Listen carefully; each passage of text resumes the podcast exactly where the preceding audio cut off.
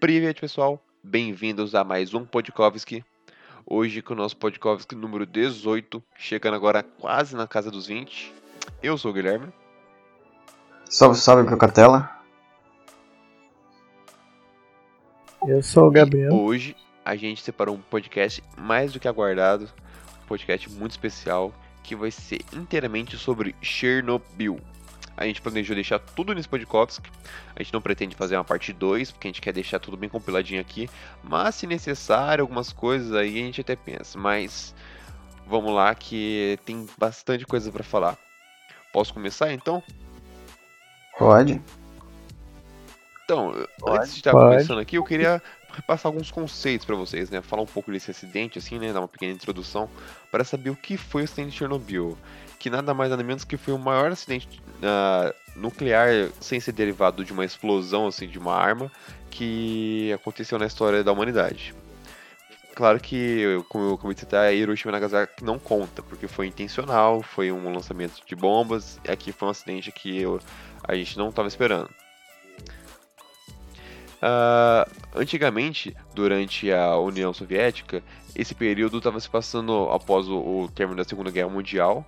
Eles estavam ainda atuando dentro do conflito do Afeganistão e as energias nucleares, a corrida armamentista, assim, estava muito alta, porque tava países, principalmente como os Estados Unidos, produzindo em larga escala armas nucleares, a União Soviética também estava produzindo, países menores foram pro- produzindo com o futuro, tipo França, entre outros. E a União Soviética estava precisando, já que estava acontecendo uma grande expansão, uma grande produção, precisava de uma forma que gerasse material e que pudesse ser produzido. Então daí vieram as criações das cidades atômicas, que seriam as Atomgrads, perdão pela pronúncia do russo, mas seria tipo Atomgrads, seriam essas cidades que elas eram propriamente construídas para abrigar a usina nuclear. Então, nessa usina nuclear seria direcionada para a produção de material nuclear, para a produção de armamento bélico e produção de energia, porque tava era o pontapé inicial para a exploração da energia nuclear, que é uma das energias mais potentes que podemos ter em conta e que não polui tanto quando não explode, né? Então, ela não polui tanto. A, a cidade de Pripyat foi a cidade onde se- foi abrigada a usina de Chernobyl e ela foi a nona Atomgrad construída, a nona dessas cidades nucleares construídas. Então já existia outras com mesmos, ah, o mesmo funcionamento de outras usinas. O local foi escolhido porque ele tinha uma boa localização da água, era um fácil acesso e a fundação dela foi no dia 2 de 2 de 1970. Então fica marcado aí no seu calendário com o aniversário de Chernobyl. A Pripyat, ao contrário do que as pessoas pensam, era uma cidade bem grande. Porque você pensa que foi, já que foi uma cidade construída apenas para abrigar a usina nuclear, a gente pode pensar assim, ah, então acho que não é uma cidade tão grande assim. Mas não, era uma cidade que abrigava 50 mil moradores. E desses 50 mil, eh, os moradores eram abrigados, a maioria trabalhava para servir a usina, né? Que essa era a intenção. Que- É como se fosse uma cidade construída para poder abrigar quem trabalha, né?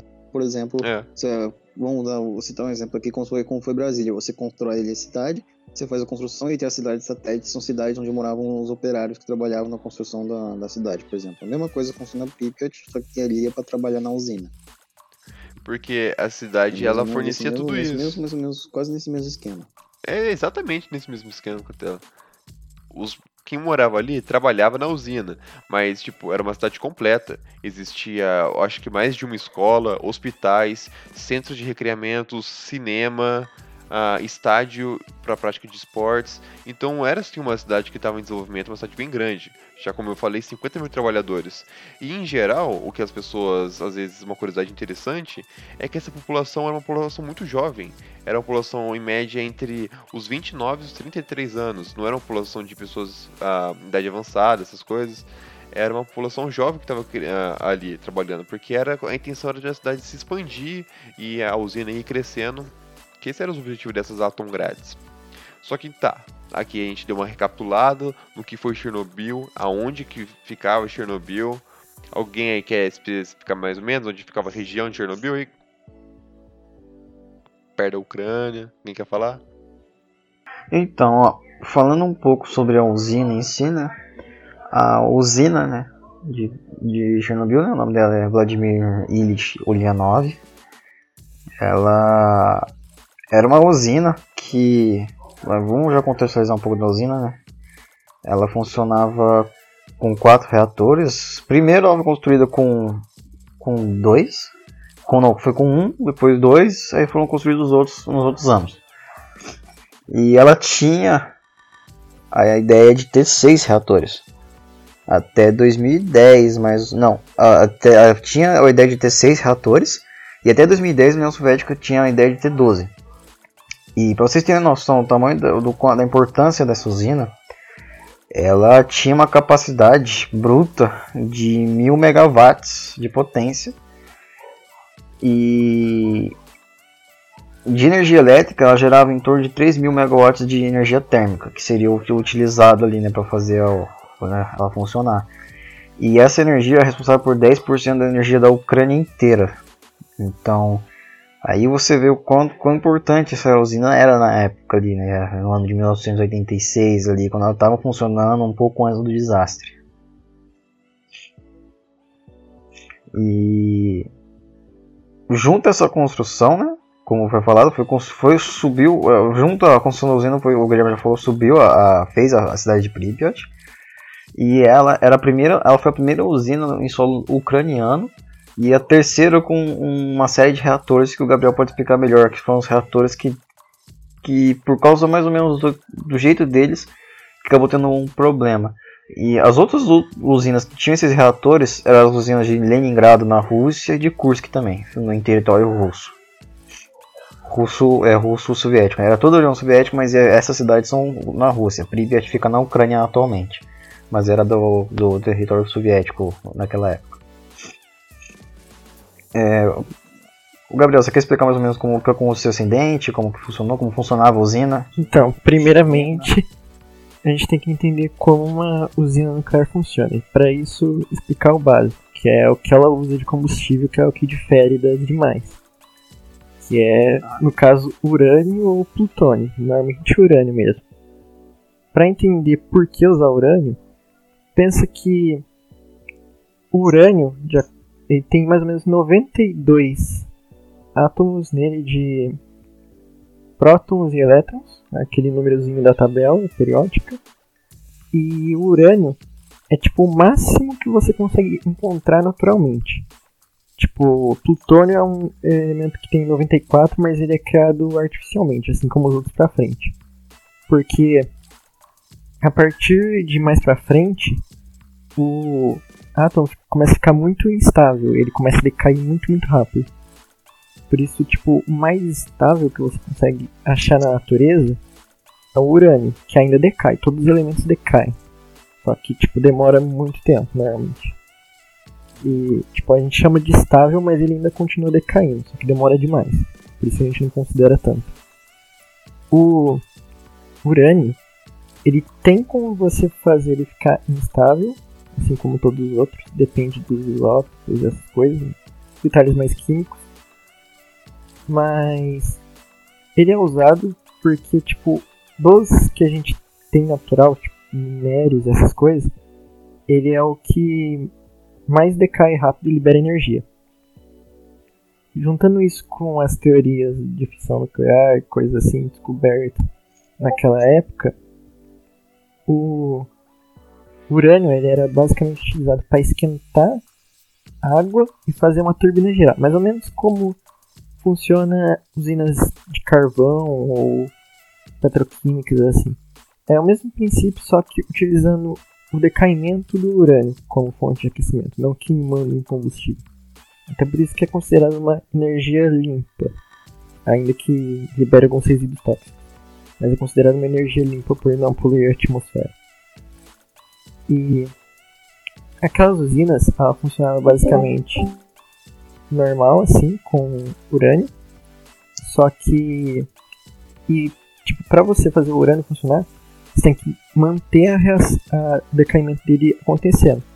Você não quer que libere muita energia muito rápido, porque se liberar é a mesma coisa que você estourar uma bomba.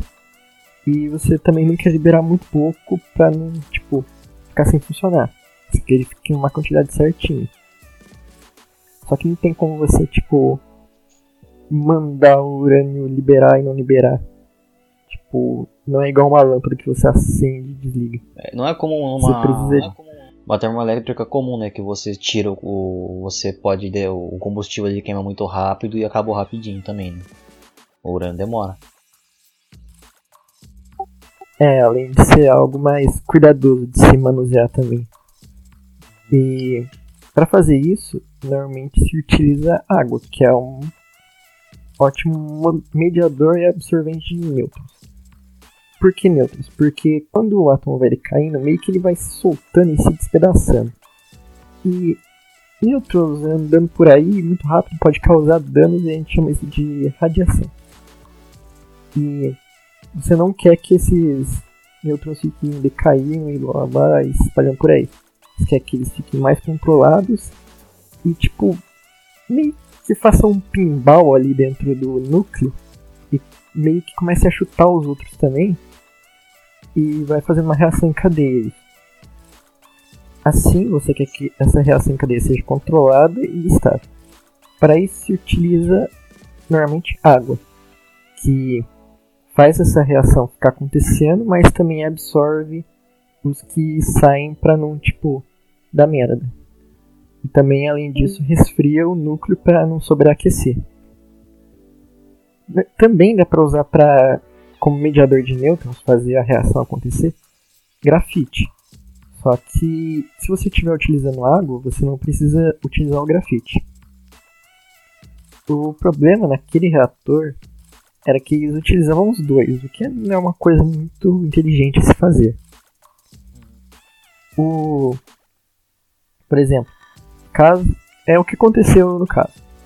E basicamente deu teve as falhas humanas que a gente vai começar a contar agora sobre as falhas humanas do processo de teste. Já começa a contar, né? Começa a falar como que aconteceu, como que foi ocorrendo essas falhas, né? Porque não sei se vocês sabem, né? O Gabriel vai começar a falar das falhas ali. É, antes, é, o, o acidente foi um teste, né? Que eles estavam fazendo. E simplesmente, é, antes desse teste, haviam sido feitos outros três testes que haviam dado resultado negativo. Então eles estavam testando de novo para poder ver esse negócio. E o teste era para testar a capacidade da usina de manter funcionando numa queda abrupta de energia. Então, ó, já estava com um histórico meio ruim e a ideia, a tendência é de que não desse certo o teste. E as condições do teste já não eram lá essas coisas. Aí você pode começar a falar quais foram os erros que foram acontecendo. Tinha tudo pra não dar bom. É. Basicamente. E foram fazer um teste de segurança. Só que tipo, começaram o teste mais ou menos de tarde, que eu me lembro. E só que aí mandaram o controle de Kiev mandou falar, não, para o teste aí, aumenta de novo porque a gente precisa de mais energia. Eles fizeram isso. Aí o teste meio que foi adiado. Aí o teste teve que acontecer de madrugada.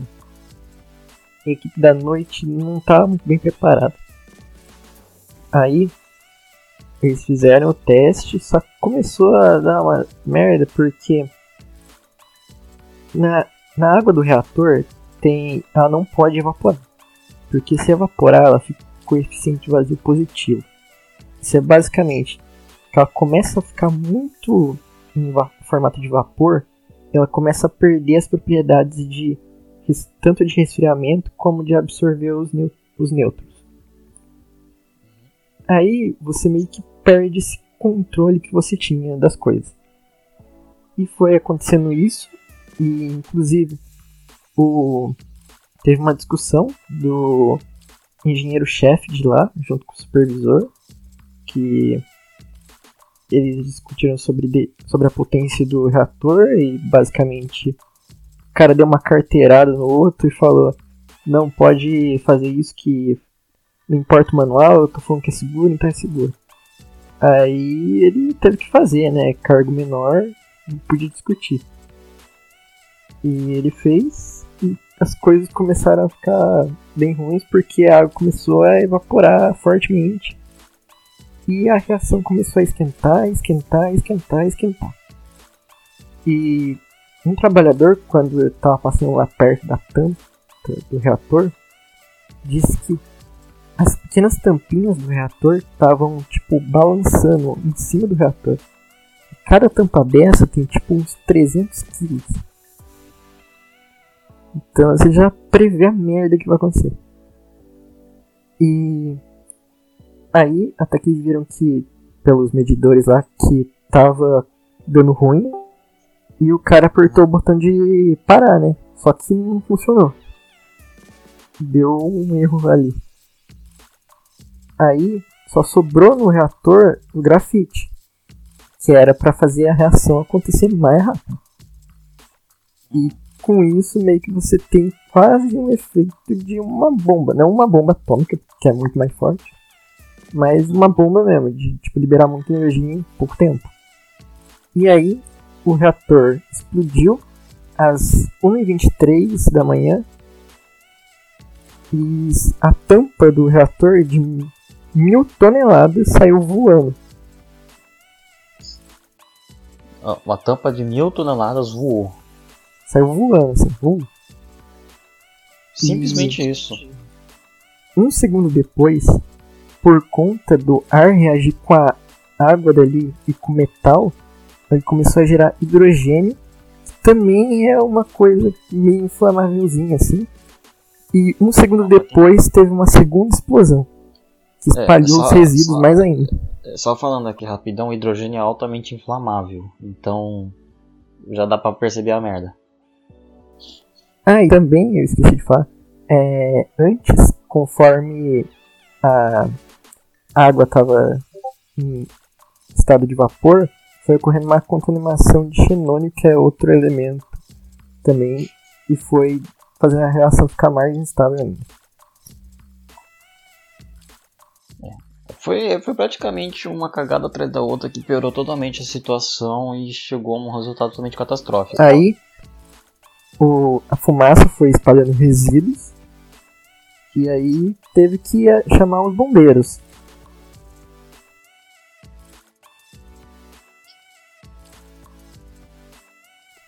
Os bombeiros que chegaram lá, os de. Como é que é o nome da cidade mesmo?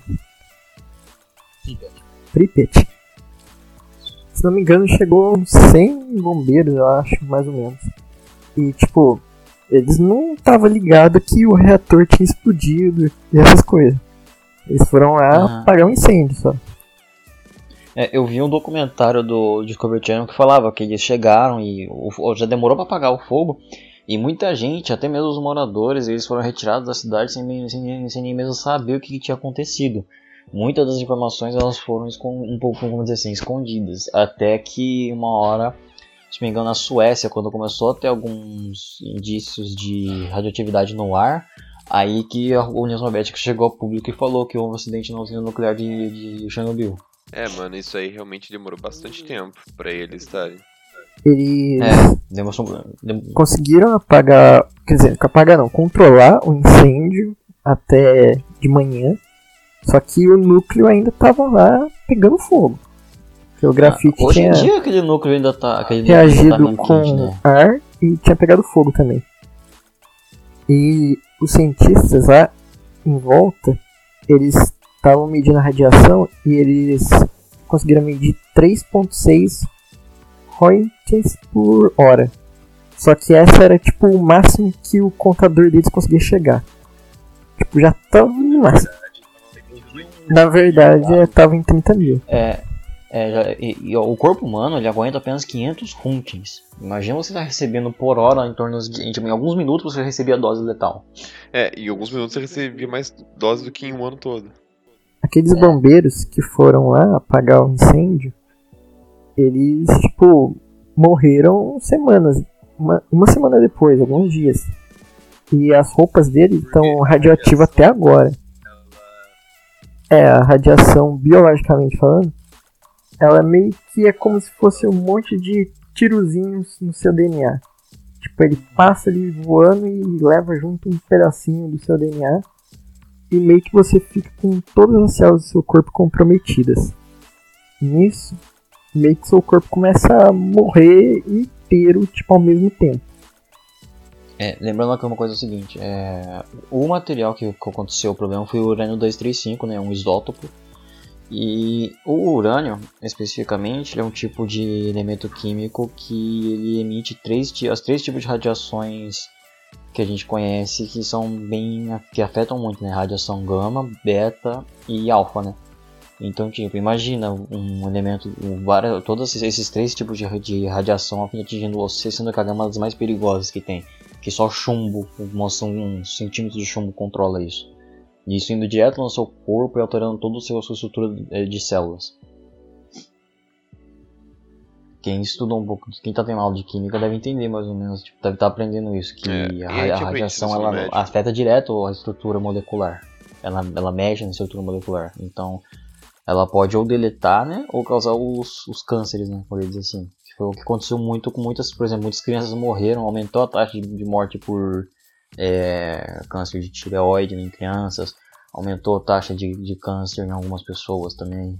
É, ao contrário que algumas pessoas pensam que elas teriam morrido na explosão, assim como uma bomba nuclear, mas não. Uh, foi muito mais profundo as marcas que esse evento deixou. Uh, o governo russo ele mantém até hoje que 30 pessoas morreram nisso, até hoje.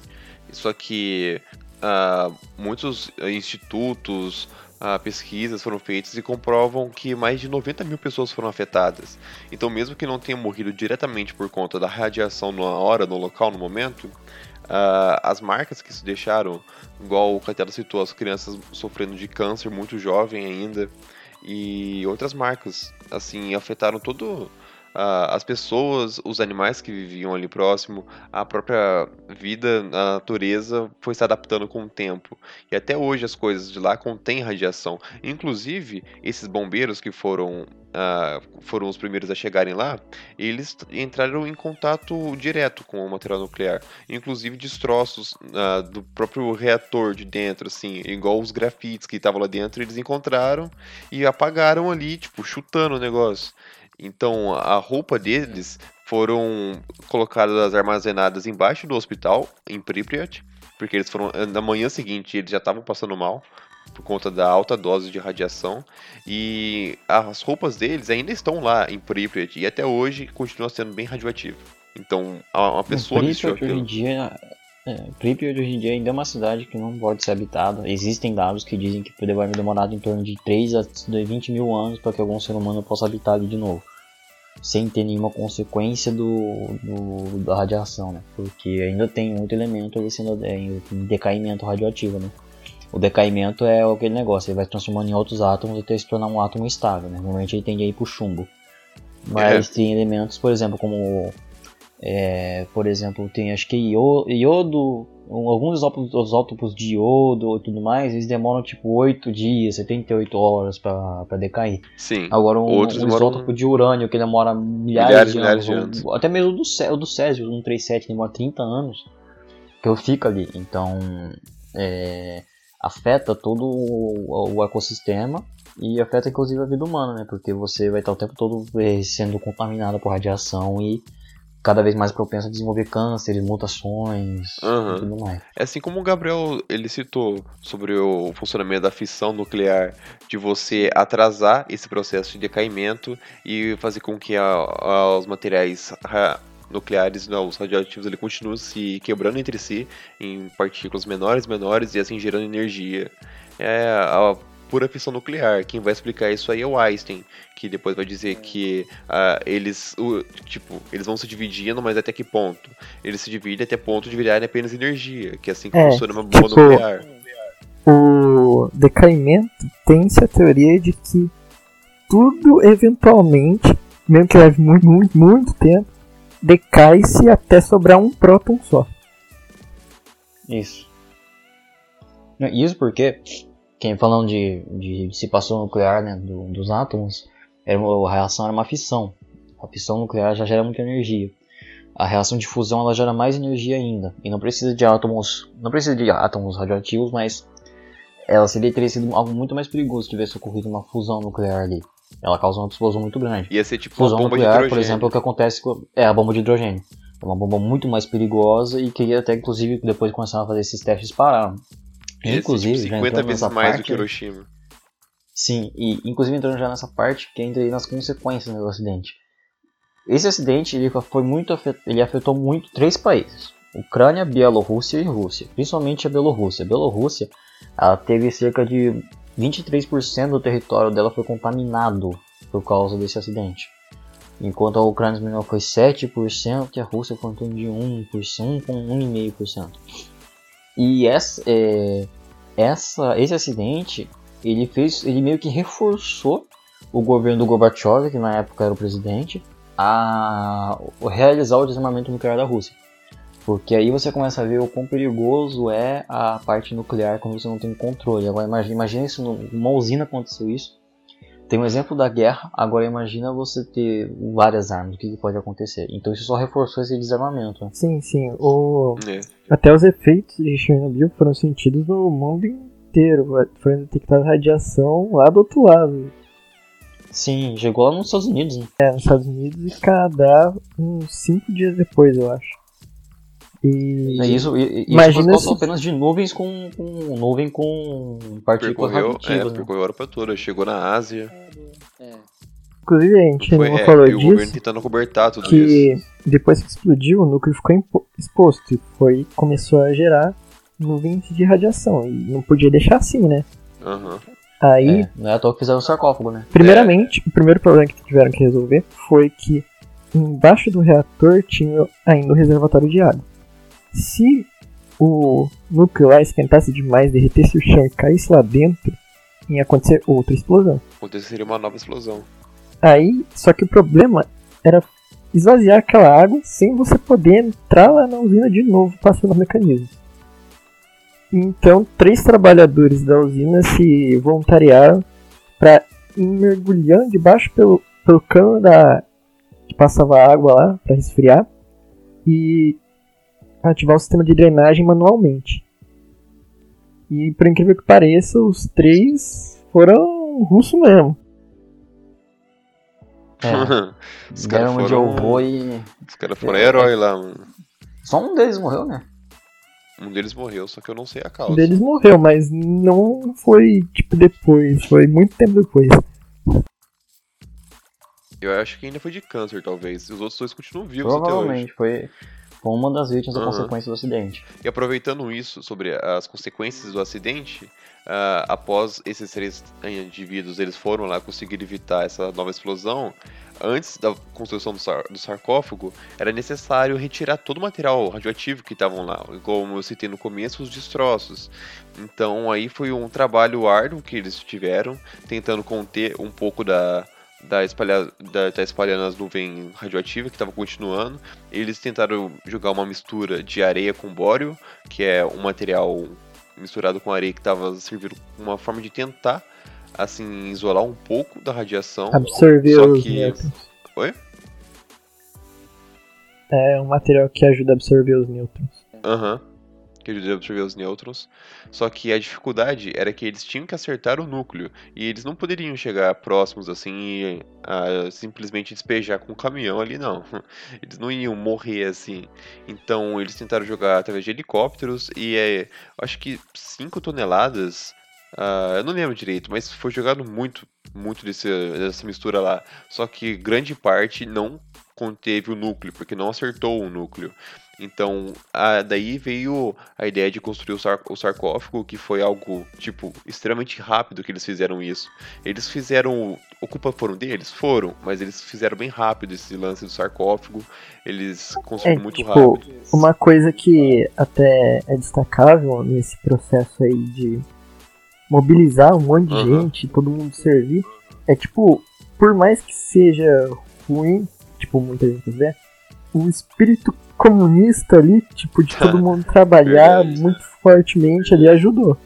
Ajudou. Eu vi que cerca de 600 mil pessoas trabalharam para descontaminar, assim, a cidade toda.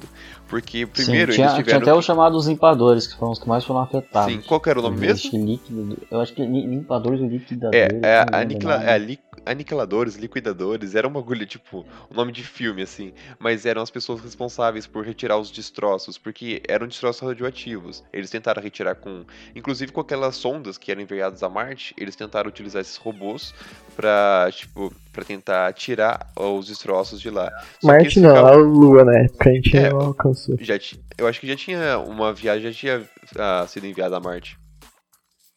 Não, que eu lembre, naquela época a gente não tinha Ah, eu- alcançado Marte ainda. Eu lembro que durante eh, esse período da Guerra Fria já tinha sido enviado, mano. Eu lembro, eu fiz o trabalho, velho. Que eu lembro, a primeira, a primeira sonda robozinha que foi Ah. enviada pra Marte foi a Curiosity em 2006. Não, mas já, já tinha feito, enviado sondas pra Tinha sondar a explorações atmosfera. espaciais. Pro- Provavelmente devia ter algum. algum É, eu acho que. Era- eu acho que é era sondinha robô O pra ir com na o Lua. solo foi em 2006. Só. É, a gente tá falando de Marte agora. Que a radiação não chegou em Marte, rapaziada. Mas então, esses trabalhadores, eles foram eles se voluntariaram, né, para poder estar retirando, já que as máquinas não estavam dando conta. Eles eram pagos, né, após eles estando retirando, que era tipo, eles ficavam um minuto lá em cima tirando os destroços e saíam. E, tipo, nesse um minuto, ele recebia, sei lá, 5 mil. ah, qual que é o nome da. Countings of. Off? É, é a unidade de medida, é a unidade de medida de contaminação, né? Certo. É. Pontos de quase morte. É, É. E isso que é que a gente fala que se alastrou além das mortes diretamente ocorridas na explosão. E é, as casas, elas tinham que ser demolidas e soterradas, porque era muito trabalho você descontaminar uma casa. Carros que É, entravam e isso que- saíam passavam por um processo minucio- min- minucioso de descontaminação. Inclusive, os helicópteros, veículos que foram utilizados, estão lá até hoje em pátios que foram deixados, porque eles vão, s- vão estar assim durante décadas e décadas. Inclusive, alguns funcionam ainda, eles não estão estragados. Uhum, não, inclusive tem outra coisa, é, alguns, acho que foi no dia seguinte, ou então se dois dias após a explosão, é, eles mobilizaram 12 mil ônibus para tirar todo mundo da Sim. cidade. Ninguém podia levar 45 nada mil. material, nada de comida, era pe- pega, tipo, pega uma coisinha outra que você precisa e sai. Entra Eles achavam que eles iam e só que- voltar ainda, inclusive. É, é, por- só que tipo, ninguém foi avisado do que, havia- do que havia acontecido, ninguém sabia, não tinha noção, só sabia que aconteceu um incêndio na usina. Era isso que, faz- que se falava. Porque a radiação não é algo que você enxerga, sente. é, ela ataca diretamente você. Você sente dentro. depois, na Você verdade. sente depois. Você sabe quando você começa a morrer. Mas para de. É. Você não consegue mais comer, você começa a ter ah, alucinações, dor de cabeça. É. Cai os complicado. dentes. É, Cai os dentes, cai, cai tudo, mano. Então, complicado. O pessoal, os bombeiros e lá o- sofreram com o, isso. o- um- e esse acidente, né, além de ter causado todo esse negócio de desarmamento que eu tinha falado antes, ele foi responsável pelo, pela, um dos responsáveis pela com, com a queda da União Soviética. Com né? certeza. Ali na década de 80 já tava. Deve ter dado na um década de 80 prejuízo. é, a década de 80 ali, começo, do começo de 80 foi quando começou a crise, né? Já teve a guerra do Afeganistão que sobe o preço do petróleo. Aí vem o acidente nuclear. Então, tipo, é muito impacto econômico em cima. E isso já com uma crise, tipo, que a já a União Soviética já tava com uma crise econômica desde 70. Aí sofre de fome, sofre de fome em algumas regiões. Aí vários impactos sociais e, e econômicos fez com que o, simplesmente um após o outro e mais esse acidente, né, o fim da União Soviética ali em 91. Engraçado que essas usinas, essas Aptongrades foram criadas para impedir isso, porque muitas regiões da Rússia ficavam sem energia, porque a distribuição era muito ruim. Então eles criaram essas usinas para tentar energizar o país todo. Acabou que foi o marco do término deles. Essa parte do fim da União Soviética a gente detalhou melhor em, no podcast da União Soviética, parte 2 especificamente. Onde a gente descreveu certinho os eventos que levaram ao fim. Esse também é um deles, mas a gente decidiu deixar para um próprio. Aham, merecia. É, e até hoje lá continua assim. Claro que decaiu bastante a radiação da região. Ah, pessoas voltaram a morar próximos, que não é recomendado, porque isso, apesar de não te afetar diretamente, te afeta com o passar dos anos. Igual consumir alimentos de lá, porque plantações inteiras foram perdidas por conta disso. A fome foi muito grande, porque a contaminação desses produtos iam ser ingeridos, iam ser processados pelo corpo humano, depois iam voltar novamente para a, o meio ambiente, então foram alimentos que foram queimados. E até hoje, uma região de cerca de 2.600 km é isolada e é conhecida como Zona de Exclusão de Chernobyl. E lá. A... E hoje você pode ir lá de turistinha, né? É, É, você não pode ficar muito tempo, mas você É. pode. De vez em quando. Fica muito tempo dor de cabeça. É, Se quiser experimentar um cenário pós-apocalíptico aí, quiser comer uma maçã, você pode, mas é por conta e risco. Tem o né? vídeo da mulher comendo uma maçã, né? Tem uma mulher comeu uma maçã de Chernobyl. Não aconteceu nada com ela, porque, tipo, é um grau muito Por baixo de enquanto, né? radiação. Ninguém sabe. É, Só cresceu outra língua só. isso. É, é, o filho dela nasceu com três braços, mas tudo bem. Sacanagem. É, não, mas é, e, né, eu tava vendo aqui, os impactos econômicos são enormes. O, Foram. aproximadamente, o prejuízo não é o Chernobyl. Porque o impacto não foi só, só naquela época, não. É todo um, um gasto que vai ter durante os anos para descontaminação e prevenções. E fizeram um cálculo em, desde em 30 anos, né, desde 86 até 2016, o prejuízo econômico causado por Chernobyl é de aproximadamente 235 bilhões de dólares. É, É muita grana. é muita grana. é, isso aí é um, um marco aí no bolso pra lembrar de não deixar outra coisa assim acontecer de novo. Isso. Quis competir pra ver quem tinha a usina mais boladona. Deu problema. É, e isso porque, né, a gente sabe que o, o Chernobyl, é, só para colocar aqui em escala de do, do quão ruim foi, tem uma escala de acidentes, interna- a escala internacional de acidentes nucleares, ela tem um nível máximo de escala, a escala 7, que é a mesma escala do acidente de 2011 de Fukushima. Só que Fukushima não teve um impacto tão grande quanto tem Chernobyl É, até hoje. não explodiu, ele teve um vazamento. Isso, foi só um vazamento. O Chernobyl simplesmente explodiu. Que Ah, afetou um um dos reatores. gigantesco. Explodiu só um reator. É, tinha imagina, quatro. se- imagina, imagina se explode 4. Ele Você tá chegando aqui no Brasil. maior. Hum, não, seria, tinha chegado em todos os cantos do mundo. Bielorrússia já era. Ucrânia já era também. Rússia, metade já foi. Ia ser complicado. A Europa ali, ó, tava. A Europa, o leste, o leste europeu ali ia sofrer muito. E a Europa inteira em si ia sofrer muito. Iam se mudar Sim. pro Polo Norte, Groenlândia. Tentar. Não, acho que tem Groenlândia. Mas até lá seria Se eu não me afetado. engano, ou Brasil, algo pa- paralelo Europa. assim, histórico que eu lembro que aconteceu foi que eu não lembro em que país, se era na Alemanha, nos Estados Unidos, mas eu lembro que no começo do quando começaram a fazer motor para carro, o combustível que usavam, tipo, não era o de, de hoje. E o motor também não era. E ele fazia muito barulho. E estavam tentando encontrar um jeito de é, melhorar o rendimento do motor e parar com o barulhão que ele fazia. E um cara descobriu que se colocasse chumbo na, no combustível, resolvia o problema.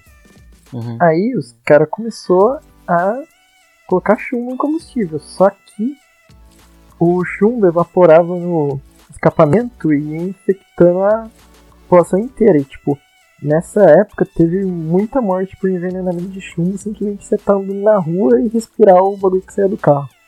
Não, Isso porque é chumbo, né? ele não é nem radioativo, né? Caraca. Ele, ele é altamente contaminante e ele não é radioativo. Agora imagina você tá respirando algo que é contaminante e é radioativo. Ou seja, se você não morrer contaminado e envenenado, você morre de câncer. É. Ou você morre na hora ou você morre depois. É, Isso é complicado.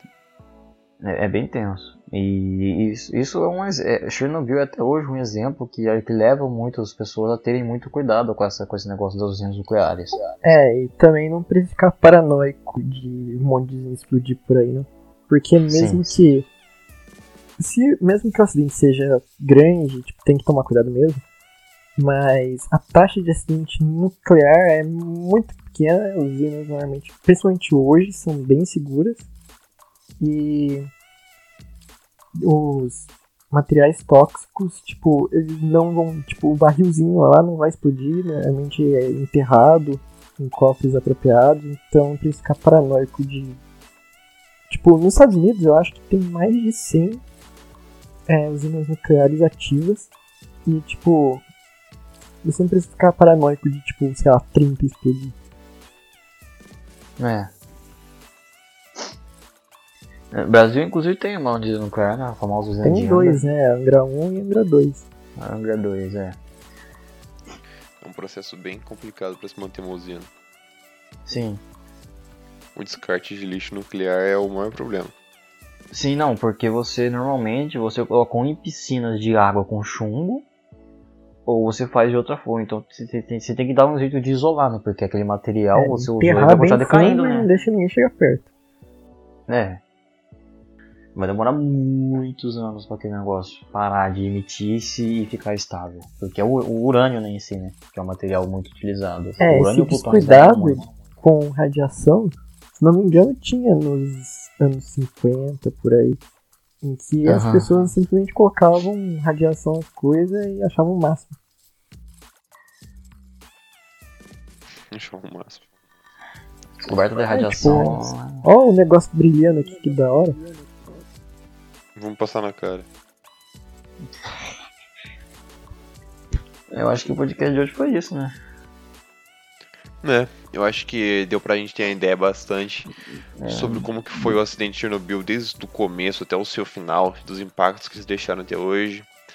É um assunto que é bem interessante, eu acho que todo mundo gosta de pensar, porque eu acho que é o mais próximo de um cenário pós-apocalíptico que o mundo viveu, assim, que é uma região que você, você for lá, você vai, se- tipo, você tá num filme. O mundo devastado, só você vivo. Você sobreviveu num abrigo nuclear. Tipo, É. é, um negócio que É, inspirou plantas, tem filmes, séries? Tem, jogos, só que não é livros. propício pra viver. É, É, e com esse podcast a gente fecha a parte total da União Soviética, que foram mais dois pod podcasts. União Soviética parte 1 e parte 2. Aham. E essa daqui para complementar. É, e agora depois a gente vai começar a trazer mais da Rússia moderna, né? Ou, e, ou então trazer outras curiosidades da história mais antiga da Rússia, de eventos que aconteceram na, no aham. Império Russo, ou então até antes. tampando com chumbo esse podcast, hein? É, Pra fechar legal. É, então é isso, rapaziada. Se vocês forem ir pra Chernobyl, manda uma foto pra gente no nosso Instagram. Quem sabe alguém vai pra lá um dia. Um passeio, um, passe- um pequeno passeio no fim do mundo. Tá lá. Mas tranquilo, fazer, um, André. pa- fazer um passeio sem, sem, sem bilhete de volta. É, sem bilhete de volta, só ida. Aí é complicado. Se gostou, né? compartilha com seu amiguinho pra ajudar nós. alugar um fretado pra Chernobyl. Aí, ó. Busão público. Mas então, obrigado pela atenção de hoje. Segue eh, a gente lá no Instagram, lá no projeto Estúdio na Rússia. A gente tá eh, direto no, no Spotify. Dá pra escutar pela Apple. Ou não dá pra escutar pela Apple? Dá pra escutar por todos os aplicativos disponíveis que o Anchor deixa o- os podcasts. Nos dá- permite. ouve lá no YouTube, No bota YouTube. comentário. Aham. A gente também tem outro projeto que também possui um podcast, que é o projeto Future Seeds, com o Greencast, que eles falam sobre sustentabilidade, sobre meio ambiente. Logo, ó, se escutou isso aqui sobre como o meio ambiente foi afetado, vamos lá dar uma olhada como o meio ambiente pode ser salvo. Aí, ó, rapaziada, já faz um equilíbrio perfeito. Qualquer coisa, manda mensagem pra gente, dúvidas, quer trocar uma ideia com a gente, bater um papo, a gente tá lá, só manda mensagem. E alguém quer falar mais alguma coisa? Que é isso aí, né? É, qualquer. Vem aquele negócio de sempre, né? A gente não é historiador, então qualquer erro com essas coisas, só, só corrigir e manda pra gente. Que a gente Dúvidas e repassa correções podem mandar. E É, compartilhe com qualquer seu dúvida amigo aí. de, é, de outros temas, então quer sugerir algum tema, manda pra gente também. Que a gente tá aqui disposto a conversar ou então a fazer esses temas que vocês proporam. E quer dúvidas sobre publicação, que a gente fala sobre tudo na Rússia também, pode mandar no, no Instagram do projeto, que a gente responde lá. E é isso. Das Vidani, então, pessoal. Das Vidânia. Tá vendo aí?